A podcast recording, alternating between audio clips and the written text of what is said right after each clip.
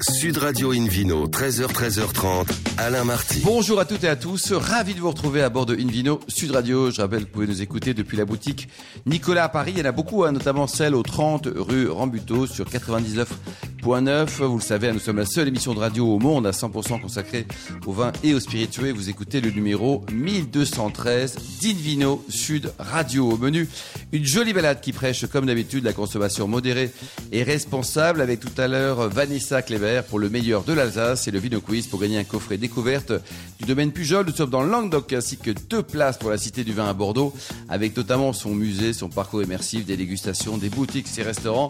Bref, 100% génial. À mes côtés pour nous accompagner, Hélène Pio, chef de rubrique au magazine Régal. Bonjour Hélène. Bonjour Alain. Je suis ravi de vous voir Hélène. Franchement, hein, vous aussi Pierre Guigui, journaliste et directeur de collection Le Savoir-Voir chez l'éditeur Apogée. Bonjour Pierre. Bonjour. Pour bien commencer cette émission, on a beaucoup de chance. On va accueillir Marine Descombes, propriétaire du château de Pougelon dans le Beaujolais, ainsi que du domaine Passy et le Clou à Chablis. Bonjour Marine. Bonjour à Alors tous. racontez-nous là, pas trop déçu d'avoir quitté le monde du conseil, de l'audit, de Mazar pour euh, embrasser le, ce beau titre, cinquième génération de vignerons et de négociants? Alors j'y suis restée euh, très peu puisque j'ai Ouais. uniquement travaillé deux ans en audit externe avant de rejoindre il y a une dizaine d'années euh, mon Ouais. père. Euh, Donc pas de regret alors. donc pas de regret, aucun regret. Je suis arrivée ici un petit peu par hasard, Ouais.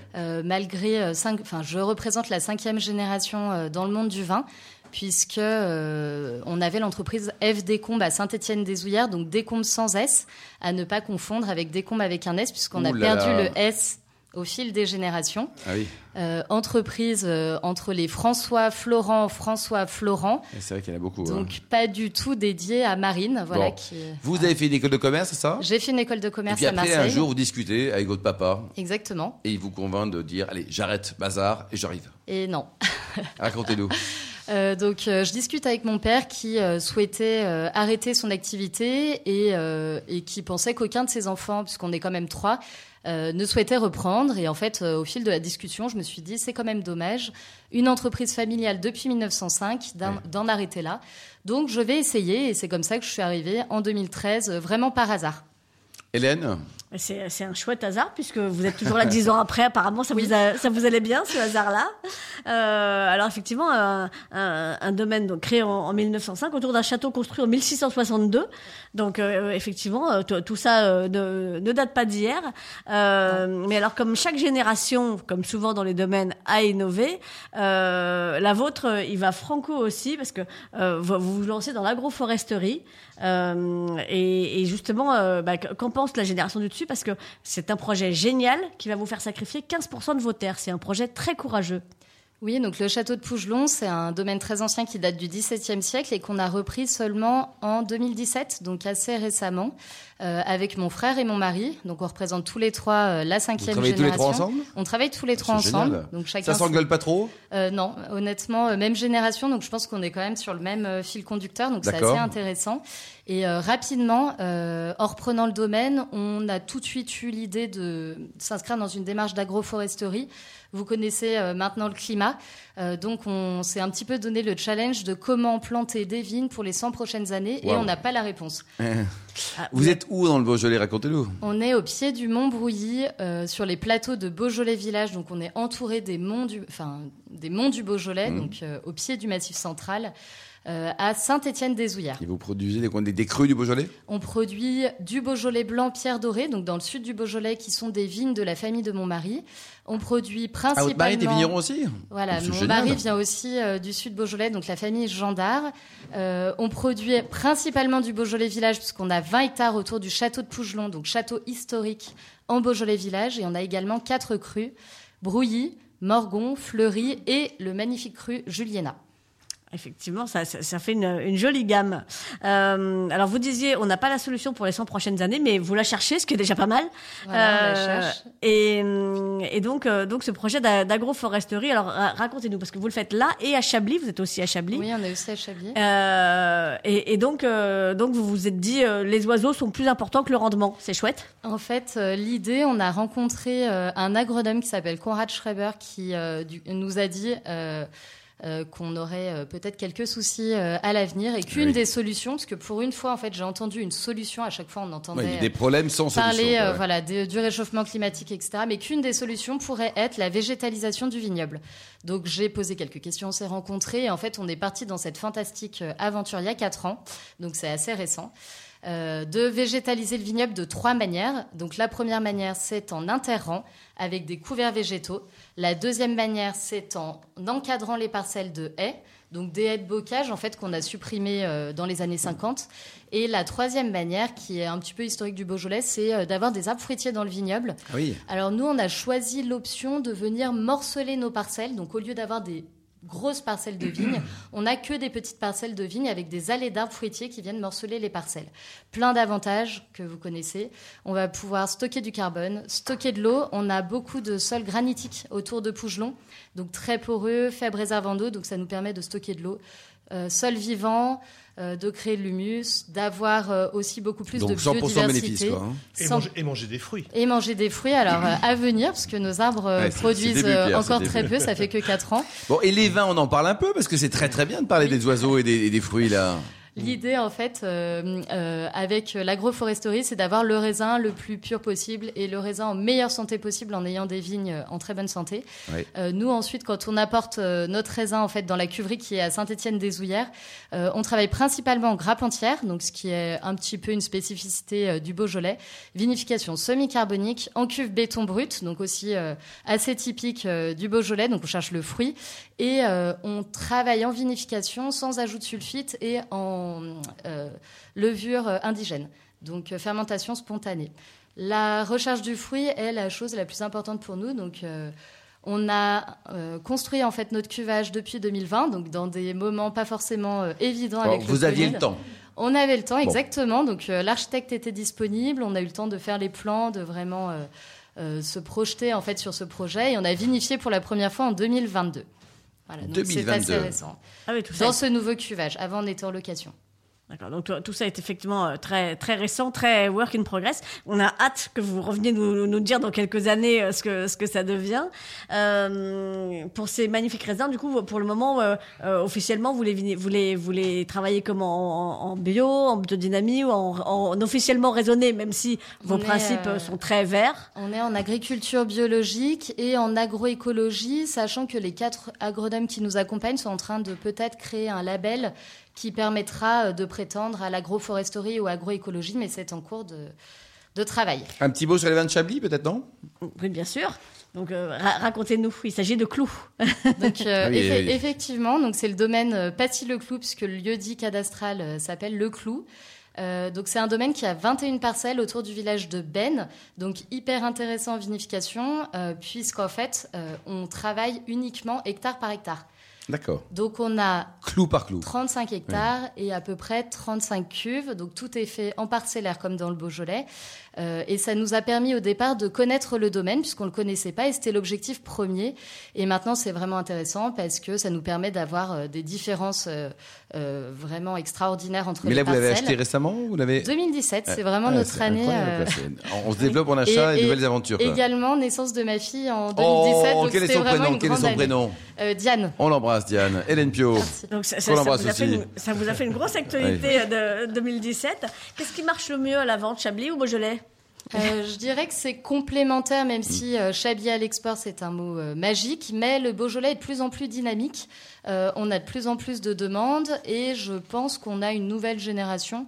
Je dis pas nouvelle génération forcément jeune. de vignerons, vous voulez dire? On a, on a en fait euh, pas mal de reprises qui sont possibles euh, actuellement au Beaujolais. Donc on a des personnes qui arrivent dans notre région et qui dynamisent aussi euh, l'ensemble. Ça, c'est une bonne nouvelle pour la région d'avoir de une- nouvelles têtes aussi. hein. C'est une très très bonne Votre nouvelle. gamme de prix, parce que vous avez l'air très sympa, mais on se méfie parfois. Combien ça coûte vos vins? Ça va de combien à combien? Alors les Beaujolais, par exemple, Oui. on est entre. Alors on commence à 10 euros pour le Beaujolais Village et on, on a une cuvée centenaire qui va à 100 euros. Ah oui, Centenaire, donc, euh, 100 euros, bon, c'est bien ça. c'est- Voilà, donc euh, mais on est plutôt, euh, on va dire entre 10 et 20 Et euros. qu'est-ce que vous l'avez fait à cette cuvée centenaire? C'est quoi? C'est des vignes qu'on s'entend, c'est ça? C'est des vignes qui ont été Ouais. plantées en 1919, donc euh, qui donnent un vin très concentré et c'est une toute petite, c'est une série limitée. Donc D'accord. on a l'équivalent de 500 bouteilles, mais on a des bouteilles et des magnums. Génial, quoi. Et température de service de votre Beaujolais euh, c'est- Assez frais. Assez euh, frais, on est à combien On est entre 14 et 16. 14 et 16. Et pour les Chablis? Donc les Chablis, on commence à partir de 14 euros et on va jusqu'à euh, 25 euros pour notre 25, premier euh, cru. ouais, ouais. euh, euh, Mais Pierre on est principalement petit Chablis et Chablis. Pierre Guigui avec un bon Chablis, euh, qu'est-ce qu'on boit? Qu'est-ce qu'on mange plutôt? Un- une bonne andouillette. Une andouillette, très bien. Et, et vous, consi- vous confirmez Marine ou pas? Oui, et ça peut être aussi euh, moi qui suis. euh, donc on peut aussi avoir des fruits de mer, par exemple, Ah du ben voilà. poisson. Je suis voilà. élégant, c'est en face de moi, elle est pas à gauche. Oui, oui. Merci beaucoup. Merci. Merci. je plaisante On retrouve tous les vins de marine sur euh, Decombe, D-E-S-C-O-M-B-E, E, sans S. Merci com. beaucoup, merci à tous les Merci. trois. On se retrouve dans un instant avec le Vino Quiz pour gagner plein de cadeaux en jouant sur invinoradio.tv. Sud Radio Invino, 13h, 13h30, Alain Marty. Retour chez le caviste Nicolas. J'appelle que vous nous écoutez depuis la boutique à Paris, hein, celle qui est au 30 rue Rambuteau sur 99.9. Et on vous remercie d'être toujours très nombreux à nous suivre chaque week-end. N'hésitez pas non plus à réagir sur les réseaux sociaux. Hélène Pio, c'est le moment du Vino Quiz, Hélène. Avec un principe simple, chaque semaine nous vous posons une question sur le vin et le vainqueur gagne de magnifiques cadeaux. Cette semaine c'est un coffret découverte du domaine Pujol dans le Languedoc, on va se régaler.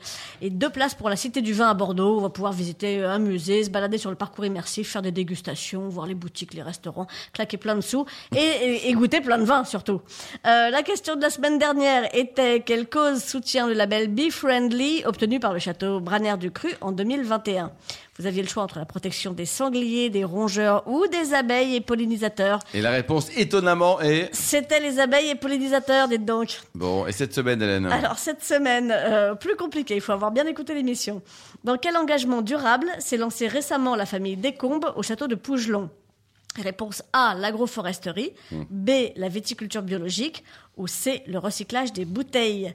Pour répondre, rendez-vous toute la semaine sur le site invinoradio.tv, rubrique Vino Quiz, et le gagnant sera tiré au sort parmi les bonnes réponses. Merci beaucoup, Hélène Pio, une Vino sur Radio. Le grand plaisir d'accueillir maintenant Vanessa Kléber de la maison Besteim en Alsace. Bonjour, Vanessa. Bonjour à tous. Alors racontez-vous, parce que vous avez commencé par GE, Procter, Coty, puis vous avez trouvé enfin la voie de la raison en Alsace dans le vin.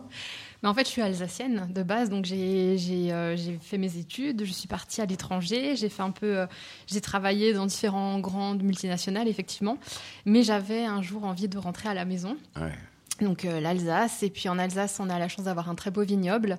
Donc j'ai Notamment, il y a plein de choses géniales. J'ai eu la chance de pouvoir rejoindre Bestheim, qui à ce moment-là, en fait, recrutait, enfin développait même, euh, créait un service marketing communication. Donc c'était pour moi Ah, l'occasion. c'était une création, là. Oui, vraiment. euh, Bon, alors racontez-nous un peu l'historique hein, de cette coopérative. C'est une fusion de cinq caves, c'est ça? Oui, alors euh, originaire de Benvir, parce que c'est vraiment la cave, on va dire, euh, fondatrice. Vous êtes où? Parce que l'Alsace, c'est grand et c'est beau. On est juste au nord de Colmar. D'accord. Quelques, quelques kilomètres au nord de Colmar. Et euh, effectivement, la cave de Benvir a été construite au lendemain de la Deuxième Guerre mondiale, puisque, comme vous le savez, euh, le vignoble alsacien a subi euh, pas mal de dégâts. Le village de Benvir lui-même avait été quasiment détruit euh, dans sa totalité.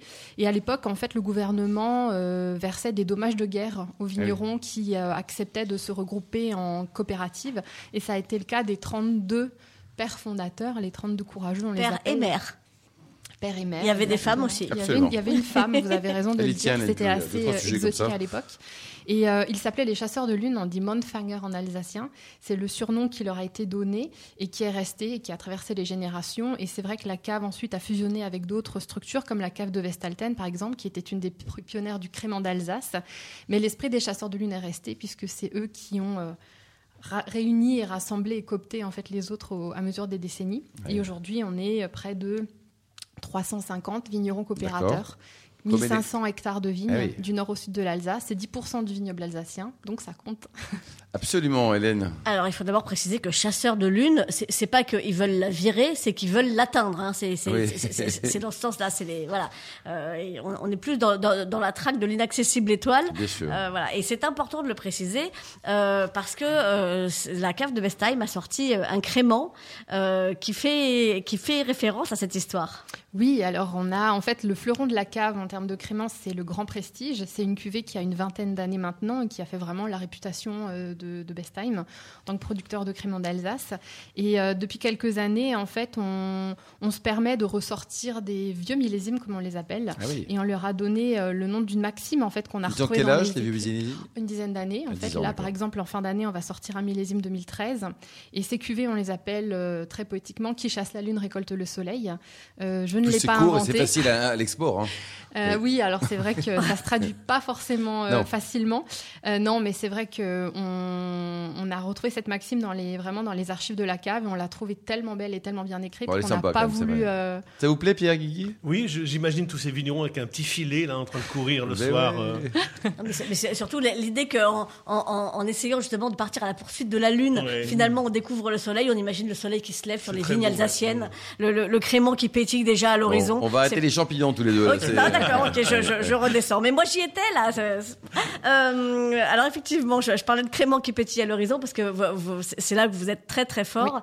Euh, vous êtes vraiment très connu pour vos créments. Oui, représente aujourd'hui 50% de notre production. Donc euh, c'est devenu très important et c'est surtout, on va dire, euh, la catégorie de, de- de produits qui, qui a le vent en poupe. Ça fait maintenant quelques années qu'il y a une forte demande pour les bulles et le crément d'Alsace a une belle image. L'Alsace a, travaille aussi beaucoup, je reconnais le travail euh, important de la région euh, du CIVA, de l'Interpro Alsace pour, euh, pour aussi promouvoir, euh, promouvoir l'image du vignoble et, de ses créments. Et bien oui, Bestheim, on est le premier producteur de créments d'Alsace et, euh, et ça continue de se développer. On a eu une très belle année 2022, 2023 a très bien démarré aussi. Et on a bon espoir que ça, que ça nous pousse et que ça nous porte encore dans les années à venir. Est-ce que plus il fait chaud, plus les gens boivent du crément Que- Avec qu'en- modération, Hélène Est-ce qu'enfin le réchauffement climatique a un effet positif? Bah, en fait, le crément d'Alsace, il est vrai, est une boisson euh, rafraîchissante, En avec fait, de fines bulles voilà. qui pétillent. Ma qui question était plutôt en, en- en début d'été, comme ça. Est-ce que c'est une vente euh, saisonnière, en fait? Eh bien, en fait, la- l'Alsace, les ventes sont saisonnières, mais plutôt sur le fin d'a- la fin d'année. Euh, il est euh, plutôt commun d'accompagner voilà les fêtes, les festivités de fin d'année d'une coupe de crément d'Alsace ou d'un verre de vin d'Alsace. Et vous avez raison de le dire parce que c'est un peu dommage qu'on oublie le crément en été.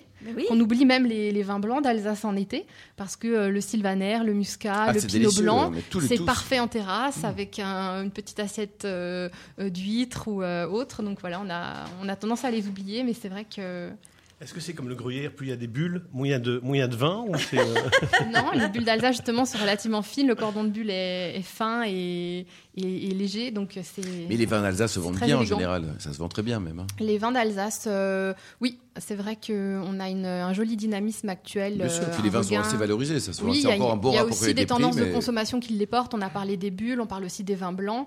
Et puis du pinot noir. du pinot noir chez vous, là, voilà, le pinot noir là. est en train de se développer. On a de très grands pinots noirs qui. Vous en produisez beaucoup? On en produit, on a, on a deux très belles cuvées, euh, un pinot noir euh, exception qui est en fait un assemblage euh, euh, de, de parcelles, de très belles parcelles sélectionnées par notre maître de chez. Et on a l'impatient qui s'appelle l'impatient parce qu'en fait il se situe sur un grand cru qui s'appelle le Grand Cru Forbourg dans le sud euh, du vignoble alsacien qui attend impatiemment d'être appelé Grand Cru. Et Ah, donc euh, on espère d'ailleurs, c'est un faut- projet qu'on porte voilà, avec d'autres producteurs. sur chaque mot, chaque marque. hein. Mais ce Ouais. sont de très beaux, très beaux, très beaux vins, oui, effectivement. Et alors, le pinot noir permet aussi de faire du rosé. Oui, vous Donc, avez euh, raison. Là, là aussi, du crément rosé. il a- voilà, du- le- Voilà. Le, crément rosé qui a le vent en poupe également. Oui, absolument. C'est encore évidemment euh, une petite proportion par rapport au, au crément euh, blanc, mais Ça il est vrai qu'il y a une forte demande. Et d'ailleurs Bestheim a eu la chance d'obtenir un coup de cœur au récent concours de Colmar pour notre crément brut rosé.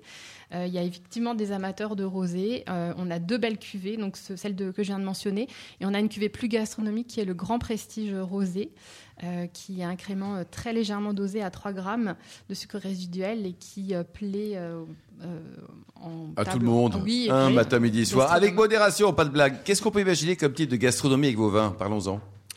Euh, de tout. Vous pouvez. Alors, un euh, pinot noir. Le pinot noir. Le pinot noir, qu'est-ce qu'on peut, on peut l'associer à quoi? Parce qu'il y a une vraie élégance, il y a une vraie personnalité. C'est un, c'est un grand vin. Ouais, c'est un vin qui accompagne évidemment des belles viandes, euh, qui, qui a un, un joli tanin soyeux et souple, donc également avec euh, quelques fromages. Mais en fait, le, la, la- la- la richesse de l'Alsace, c'est que justement, on a une telle belle diversité entre les blancs. Que ça et- marche avec que tout Ça marche avec Bah, tout, en ça. fait. En fait, il n'y a pas un plat au monde qui ne s'accorde pas avec un. Oh là, vous serez pas un peu alsacienne, vous, par hasard Et, et directrice marketing de la Cave de Bestheim aussi, Et je en pense. plus, directement, Les circuits de distribution, on en trouve en, en dehors d'Alsace ou alors vous regardez jalousement vos bouteilles pour vous Non, alors c'est vrai que la, la cave, euh, la marque Bestheim est, est plutôt très distribuée dans le Grand Est, Oui. mais on commence à se développer partout en France, sur la façade atlantique notamment.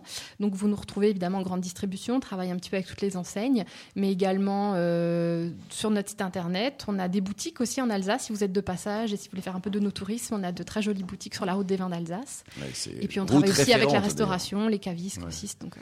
Et pour le, la gamme de prix, ça va de combien, combien les vins? Alors, on va dire les vins de cépage, euh, ça commence à partir de 8-10 euros.